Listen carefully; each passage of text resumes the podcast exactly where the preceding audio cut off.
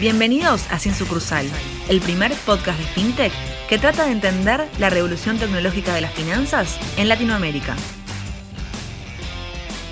Bienvenidos a Sin Sucursal, el primer podcast de innovación FinTech en Latinoamérica. El tema que vamos a estar cubriendo hoy es el de fondos comunes de inversión o también conocido como fondos mutuos.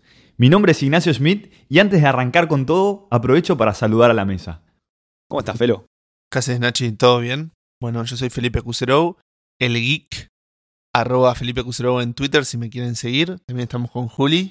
Hola Felo, ¿todo bien? Yo soy Julieta Han, mi cuenta en Twitter es arroba julietahan1 y estoy muy entusiasmada con el programa de hoy. Me encantaría aprender más sobre invertir de manera sencilla y en un par de clics. Hola Er, ¿cómo va el profesor? Hola, ¿qué tal Julieta? ¿Cómo te va? Esa es un poco la idea de hoy. Vamos a tratar de explicar cómo es un fondo común de inversión, qué hay por detrás y un montón de mitos y verdades sobre el tema. Mi nombre es Hernán Corral y me pueden seguir en Twitter como arroba Hernán Corral 2 con número. Hoy vamos a hablar de los fondos comunes de inversión. Este instrumento financiero que lo ofrecen tanto bancos como financieras se popularizó en los últimos tiempos dado que las fintech empezaron a ofrecerlo. En Argentina en 2019 hay dos fintech que lo ofrecen, Walla por un lado y Mercado Pago por el otro. Mercado Pago fue la primera que lo lanzó en el año 2018 y en los 14 meses desde su lanzamiento logró llegar al millón de cuentas comitentes. Este producto lo lanzó en conjunto con el Banco Industrial. Walla, por su parte, lanzó en el 2019 junto con la financiera SBS. La principal diferencia que tienen los productos entre sí es que cuando invertís tu dinero en Mercado Pago, el total del saldo que tenés en tu billetera pasa a estar invertido. En el caso de Walla, te da la opción para que puedas invertir una porción del saldo que tenés en tu cuenta y otra parte la dejes disponible sin invertir. Impecable la diferenciación, Juli. Me parece que estaría bueno que antes de meternos de lleno también en cómo lo están aplicando cada una de las fintech, Er nos explique un poco cómo es el funcionamiento de estos productos en general, tanto en las fintechs como para los bancos. Eso, Er. Vamos a las bases. ¿Qué es un fondo común de inversión? Perfecto, Juli. Vamos por el principio. Un fondo común de inversión, al cual también se lo conoce como fondo mutuo en algunos países de Latinoamérica, es una institución de inversión colectiva. ¿Qué implica eso? Es una institución que se encarga de reunir fondos de personas físicas o jurídicas para invertirlos en diferentes instrumentos financieros. La responsabilidad de administrar estos fondos se delega a una sociedad administradora que puede ser un banco o institución financiera, que obviamente conoce mucho del tema. Habitualmente, cada fondo se dedica a invertir con algún tipo de criterio y por ende con un riesgo y rentabilidad esperada que se asocia. ¿Qué implica que haya riesgo y rentabilidad? En toda inversión, la rentabilidad va asociada al riesgo. A quien le prestes, es decir, el deudor, te devuelve el dinero. Entonces lo que me decís es que no hay inversión si no hay riesgo. La respuesta es no, eso es algo fijo en el mundo de las finanzas. Si bien hay inversiones súper seguras, un principio básico de la educación financiera es que no hay inversión sin riesgo. ¿Cuál sería la inversión más segura del mundo? A nivel mundial, hay un acuerdo que el activo más seguro para invertir es el bono a 10 años que emite la Reserva Federal de los Estados Unidos, también conocida como la Fed, es decir, un deudor más seguro que prestarle al gobierno de Norteamérica. Hace años que esta tasa oscila entre el 2 y el 4% anual. Buenísimo, ahora que me explicas esto, sé que la rentabilidad esperada debería ser mayor que la base de la Fed que establece el gobierno de los Estados Unidos. Pero si volvemos a los fondos comunes de inversión, ¿en qué se diferencian? ¿Son todos iguales? Bien, te explico. Se diferencian porque invierten en diferentes instrumentos financieros que generalmente respetan un criterio y eso lo tienen definido en su reglamento. Ejemplo, un determinado fondo que solamente invierte en plazos fijos de bancos americanos seguro sea de muy baja rentabilidad pero de muy bajo riesgo. Ahora, un fondo que invierte en bonos o acciones de países emergentes seguro sea de alto riesgo y por ende se le puede rentabilidad muy alta.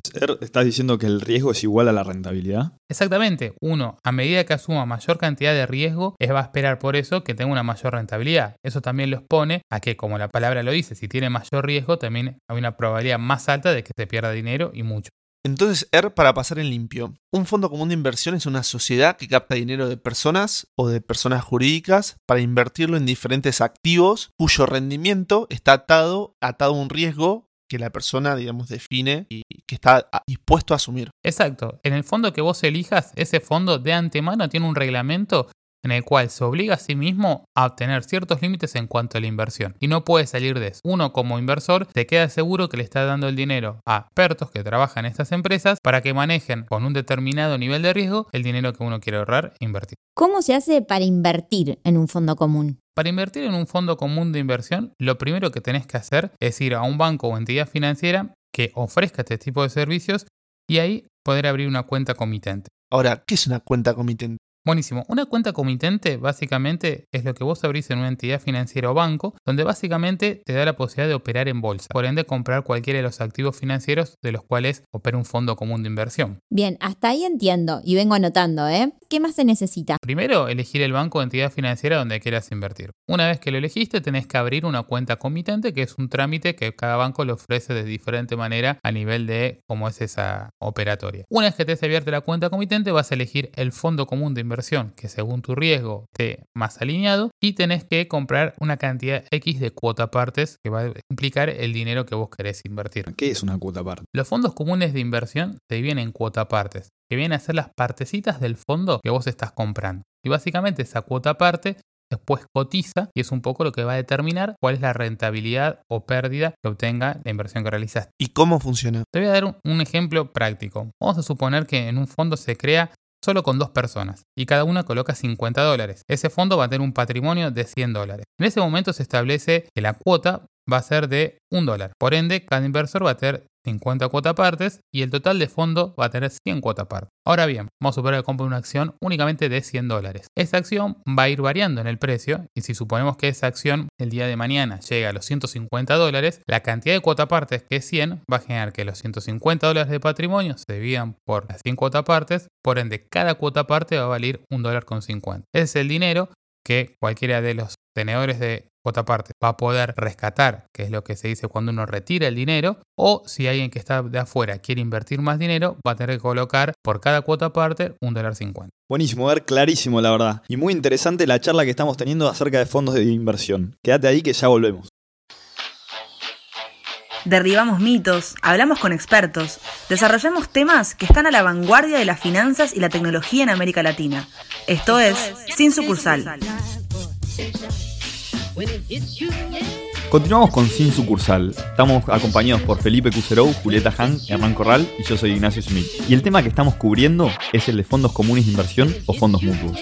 Er, vos tenías un tema que te había quedado dando vueltas que querías traer a la mesa respecto a esto, ¿no? Sí, a mí me llama la atención por qué los bancos que ofrecen este producto hace tanto tiempo no lograron que tengan una mayor popularidad, ¿no? ¿Y qué hicieron las fintech de diferente para que esto ocurra en muy, en poco tiempo? De alguna manera yo creo que cuando nos metemos en este tema de lleno de... Creo que hay que posicionarnos un poco también en, de qué país estamos hablando. En el caso de Brasil es muy común las cuentas remuneradas, las cajas de ahorro, digamos, que te dan un rendimiento similar al de, al de Pupanza. En el caso de Argentina hay como una resistencia mayor, yo creo, en, eh, para los bancos para ofrecer rendimiento a sus cuentas, debido a que ellos de alguna forma usan este dinero para inversiones y ofrecer créditos mediante intermediación financiera, como veníamos hablando en, el capítulo anterior. En cambio, las fintech de alguna forma lo que hicieron es, como método para atraer los saldos, ofrecen este producto que es los fondos comunes de inversión, en donde le dan al usuario el rendimiento que puede obtenerse de su cuenta, sacrificando, digamos, de alguna forma esa ganancia, pero de alguna forma que yo creo que esto los incluye financieramente. Claro, acá un poco lo que decís vos es, o sea, un banco, sobre todo los grandes bancos de Argentina, las personas, por ejemplo, cobran el sueldo el primer día, ¿no? Cobran, ejemplo, mil pesos y el banco no le da ningún rendimiento que tiene en esa caja de ahorro esos mil pesos, pero sí se da vuelta al banco y puede, sacando el encaje que tiene que dejar el Banco Central, prestar gran parte de ese dinero a tasas del 70-80% como están en Argentina actualmente. Entonces ahí vemos que hay un, una enorme motivación para los bancos para no darle nada al cliente y detrás por ellos prestarse a otras personas y ganar mucho dinero. Vos lo que está diciendo es que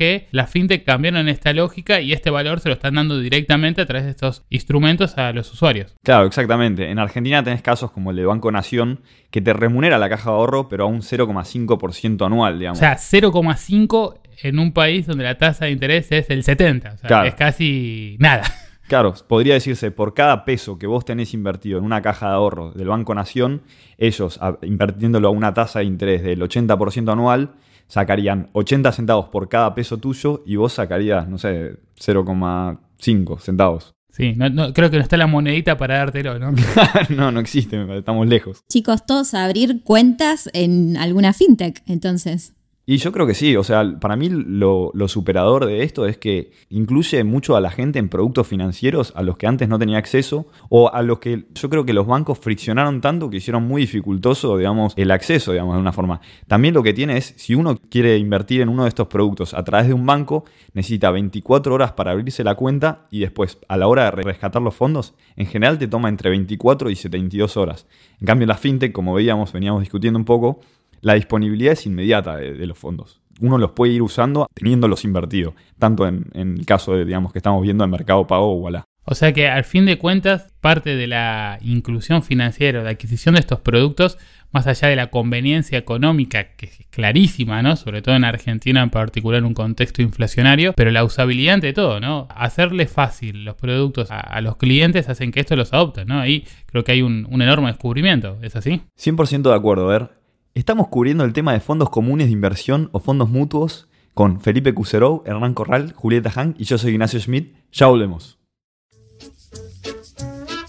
Seguinos en Instagram, arroba sin.sucursal y Twitter, sin sucursal.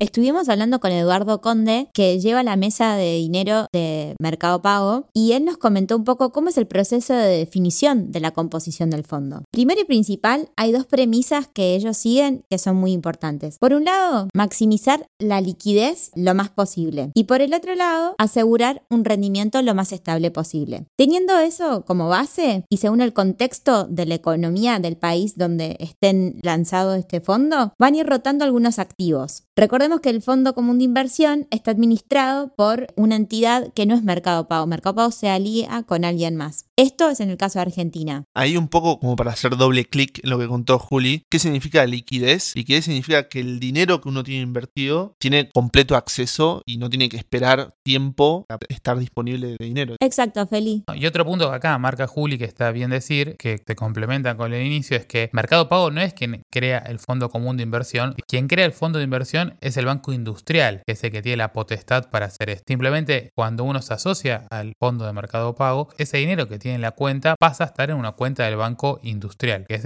que tiene la licencia para poder hacer. Cuando vos te asocias al fondo común que ofrece Mercado Pago, técnicamente estás abriendo una cuenta comitente en el banco industrial.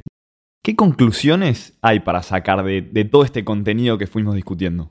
Lo que yo me llevo como aprendizaje es que no existe la inversión sin riesgo si se quiere, a medida que los usuarios empiezan a familiarizarse con esto de invertir y empezar a generar rendimientos positivos, se genera como esto de el derecho adquirido a siempre estar ganando dinero. Pero la realidad es que va a depender un poco del contexto en el que se esté, en qué país esté, y por otro lado, en donde la institución financiera o fintech que hayan elegido haya invertido los activos financieros. Bueno, en mi caso, yo creo de las conclusiones también que saco, estuvimos hablando mucho quizá con un contexto más argentino, y muchos de los números que estuvimos hablando, esto de dos dígitos, de 50%, 60, 40, 80, hay que tenerlos en cuenta que son de Argentina, y la verdad que lamentablemente para Argentina, están muy lejos de lo que es el promedio de un país normal, ¿no? Y cuando hablamos de normal, no, tenemos que ir al primer mundo, sino si vemos en las tasas de interés que tienen países como Paraguay, Bolivia, Perú, Uruguay, Chile, de los rendimientos de los activos, generalmente no superan los, el 5%, ¿no? 4, 5, 6% es lo que dan en esos países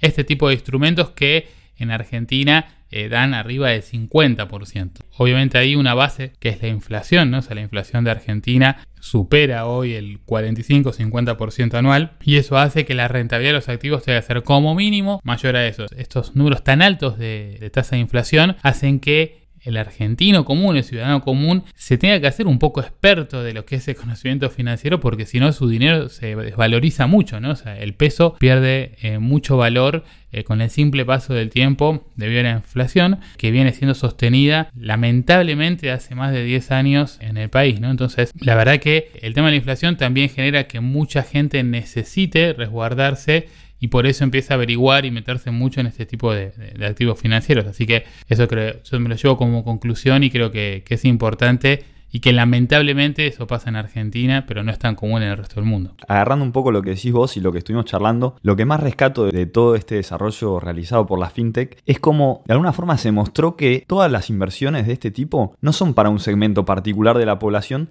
sino que mediante la facilitación del acceso a estos, a estos medios de inversión pueden ampliarse a un gran segmento de la población, prácticamente a todos. Y no es que hay un segmento de la población que puede invertir y otro que no, sino que son servicios financieros que yo creo que de alguna forma todos necesitan y necesitamos, porque si no, de alguna forma nuestros activos se van desvalorizando, como decís vos.